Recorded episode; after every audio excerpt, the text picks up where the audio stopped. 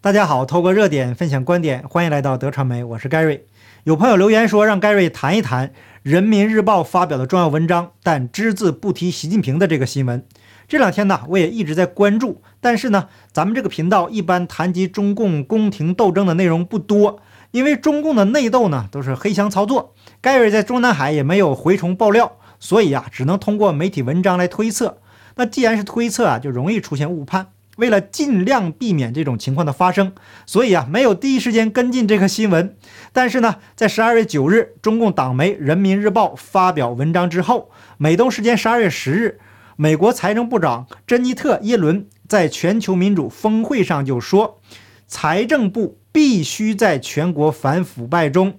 发挥重要作用。那当时啊，有专家的解读是，美国呀，这个是剑指中共。我个人也非常认同这一点，是毫无疑问的。但是呢，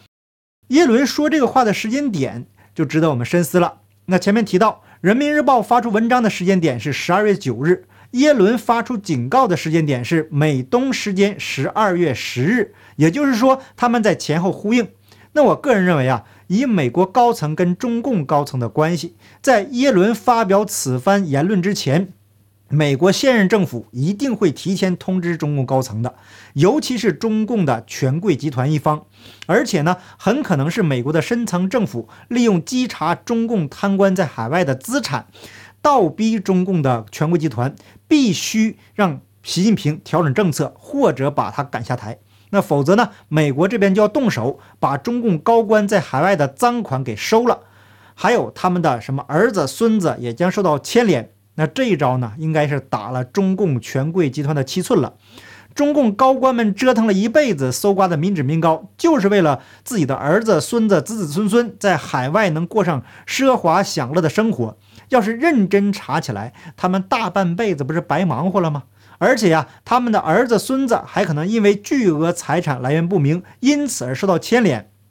这个是中共绝对不能接受的。就算拼死也得保住他们的儿子、孙子和他们的钱。为什么我会这么说呢？咱们先看看美国这边是怎么说的。叶伦说，一般认为啊，呃，瑞士和开曼群岛是各国监管机关稽查藏匿赃款的重点，但现在有个说法，藏匿不法所得和洗钱的最佳地点是美国。那美国设立了一个反贪污基金，以奖励那些能够提供有关腐败的外国领导人在美国藏钱的线索的人。那这项把盗窃者赶出美国，并在国外追捕他们的工作，呃，财政部将与国务院、司法部、美国国际开发署的合作伙伴联合开展。那美国国会已经授权设立了资产追回奖励计划，将作为2021财年国防授权法案的一部分。帮助美国努力识别和追回被盗资产，并将其归还相关国家。美国不只是警告啊，而且已经开始立法行动了。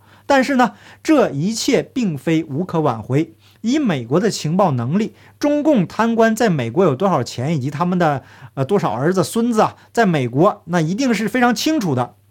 设立这个举报奖励计划，目的就是留下余地。如果中共的权贵集团无法摆平习近平，那美国可以借口有人举报查他几个贪官，让中共从内部开始混乱。如果呢不想把事情做绝，对于举报可以酌情处理。那如果跟中共利益集团彻底翻脸了，那么美国手上掌握的中共贪官的赃款，以及控制他们这些赃款的家属，都将落到深层政府的手中。这恐怕是中共高层最惧怕的事情。美国国务卿布林肯在民主峰会上不点名批评中共，表示美国将采取新的步骤打击全球腐败。他说，美国将设立一个新的角色，即全球反腐败问题协调员。这位高级官员将在美国外交和对外援助的所有方面整合和提升反腐败能力，并领导美国努力实施第一个反腐败战略。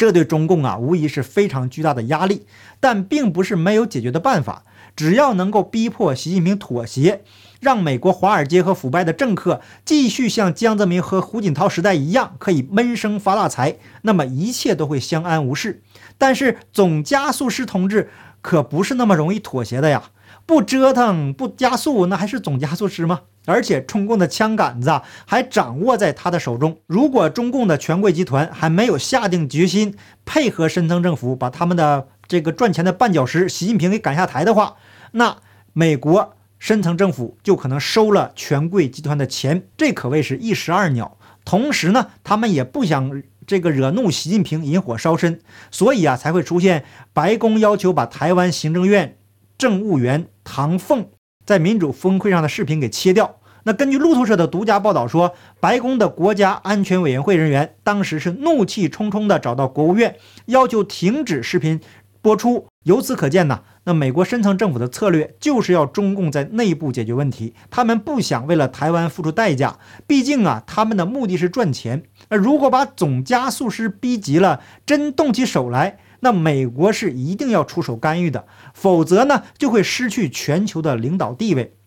那如果真的走到那一步的话，将出现太多不确定的因素，这是所有人都不想看到的。那如果能够通过施压中共的权贵集团，逼他们不惜一切代价让习近平妥协或者下台，那对于深层政府是最好的结果。所以，我们看到了中共的大外宣多维网再次发表了指向性的文章，文章的题目是“中共最高层突然重提以经济建设为中心，释放何种信号？”那在文章中只有李克强开会的照片，而且在历任中共领导人当中只提到了邓小平。那回头我们再看人民日报的文章，在第二段重点的说了是文化大革命定性为严重的挫折和严重错误。文章写道，文化大革命是我们党在探索中国自己的社会主义道路过程中出现的严重挫折，党依靠自己的力量团结带领人民群众，最终纠正了这一严重错误。持续十年之久的文化大革命，暴露出当时党和国家在体制、政策、工作等方面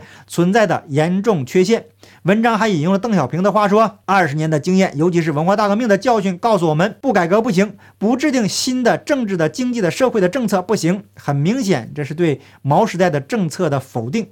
那在整篇文章中，既提到了江泽民，也提到了胡锦涛，唯独没有提到总加速师的名字。在过去几年里面呢，总加速师的名字经常是占满了这个人民日报的头版。有密集恐惧症的人呢，看了都会犯病。那这么重要的文章，居然只字不提我们总加速师的名字，这还了得？明显是把他给晾一边的嘛。那在多维网的文章中说到，十二月八日到十二月十日，中共一年一度的。中央经济工作会议在北京举行，因为经济工作事关国家大局和人民生计，加之近年来中共经济持续面临下行压力，受到疫情和一些政策调整、市场整顿的冲击，舆论场总体上比较关注本次经济工作会议。这里面呢是话里有话了，一些政策调整、市场整顿是谁在进行政策调整？是谁要求市场整顿呢？这些事情啊都是一军一尊干的。那说的好听是经济下行，实际上的意思就是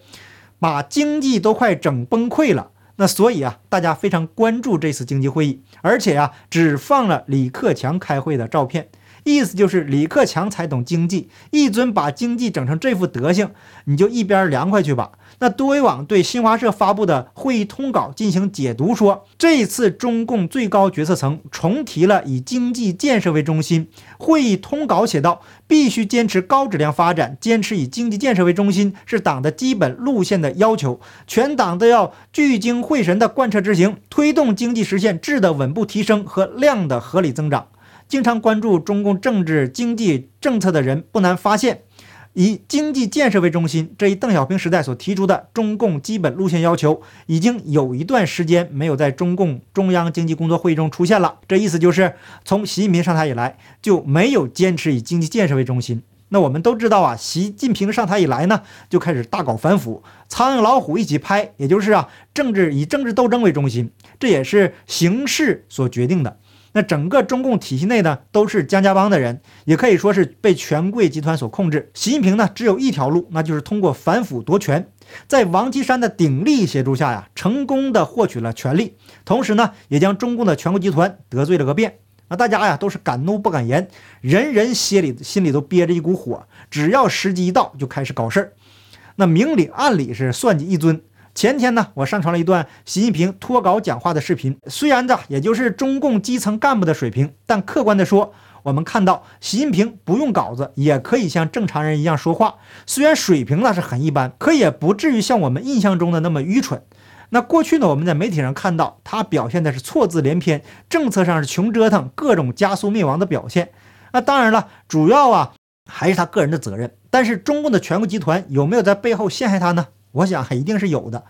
他也是非常清楚这一点，拿不到权力，政令不出中南海，最后黑锅呀他也要背。那现在呢，他把所有的精力都用在内部的权力斗争上，治理国家呢就成了全世界的笑柄。尤其啊，他那种不撞南墙不回头的性格，让加速是在很多事情上啊没有回旋的余地，只能加速前进。那中共国的经济这几年呢，被习近平和全国集团斗争搞的是折腾的是濒临崩溃了。那现在全国集团又开始重提以经济建设为中心，多维网也给出了解读，说中共重提以经济建设为中心，释放何种信号呢？其一，这应该是为了再次重申对基本经济路线的坚持，消除误会，定分止争。那这句话说得很清楚了，大家不要再斗下去了，所以才定分止争。那文章说到目前为止，中共作为注重政治传承的政党，多年以来都非常强调对于重大政策和基本路线方针政策的长期坚持，除非啊确实到了不得不改的时候，通常都会萧规曹随，久久为功。那以经济建设为中心，正是中共改革开放以来基本经济路线的要求。这里的萧规曹随的典故，它是这样的。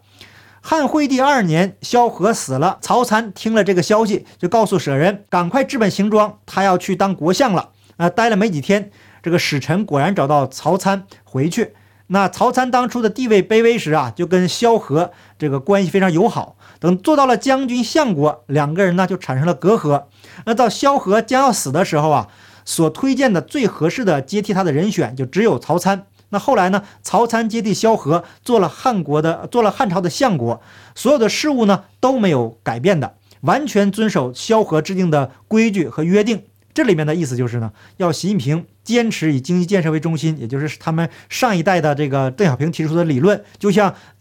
曹参接替这个萧何一样，那文章继续说呀，这些年随着中共经济内外形势的变化，尤其是社会对于高质量发展和可持续发展的重视，加之本届中共高层的施政风格倾向，故未再像过去那样经常提及以经济建设为中心，而是更多强调新发展理念、高质量发展。这其实啊。并非放弃以经济建设为中心，而是注入新的政策内涵。那这段话的意思呢，就是给习近平一个台阶下，但是也没有提到习近平的名字。那其二，这应该是为了应对当前中共经济下行压力，减少一些与经济发展无关的活动、运动事务的不必要冲击，让各级政府能够集中精力和资源发展经济，改善民生。那意思呢，就是过去因为习近平搞运动，把经济给折腾快搞崩溃了。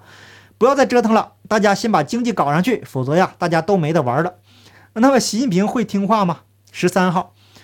中共中央政策研究室主任江金泉也在人民日报上发表文章，说改革开放至中共的十八大这段时间一度出现偏差，对邓小平、江泽民、胡锦涛时期进行不点名批评。在提到改革开放这个关键问题时，江金泉说：“当然，在改革开放条件下，在。”反思党的一元化领导出现的某些问题过程中，在如何改善党的领导的探索中，在党的领导的内容和方式上也曾一度出现偏差，其影响直到党的十八大以后才真正消除。那作为习近平的心腹江金泉的这些话，释放出了重要的信息，再一次暗示了习近平对于邓江湖时代的真正评价。那习近平认为这段时间出现了偏差，直到习近平才纠正了这些偏差。文章中啊，还习惯性的对一尊进行极尽吹捧。那具体内容呢，就不多说了，避免引起大家胃部不适。总之，这又是一场你死我活的斗争，习近平不会妥协，那全国集团和深层政府也不会妥协，最后被撕裂的一定是中共。谁死抱着中共不撒手，就得跟他一起遭到报应。让我们一起看戏吧。好，感谢您的点赞、订阅、留言、分享，我们下期节目见，拜拜。